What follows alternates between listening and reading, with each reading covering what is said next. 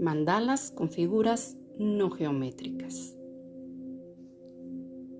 El polígono irregular es una figura geométrica en la que no se cumple que todos sus lados tengan la misma longitud, ni tampoco sus ángulos interiores compartan la misma medida.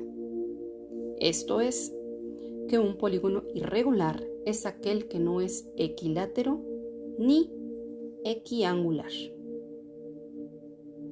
Atrévete. Busca o genera diseños que no sean de geometría regular.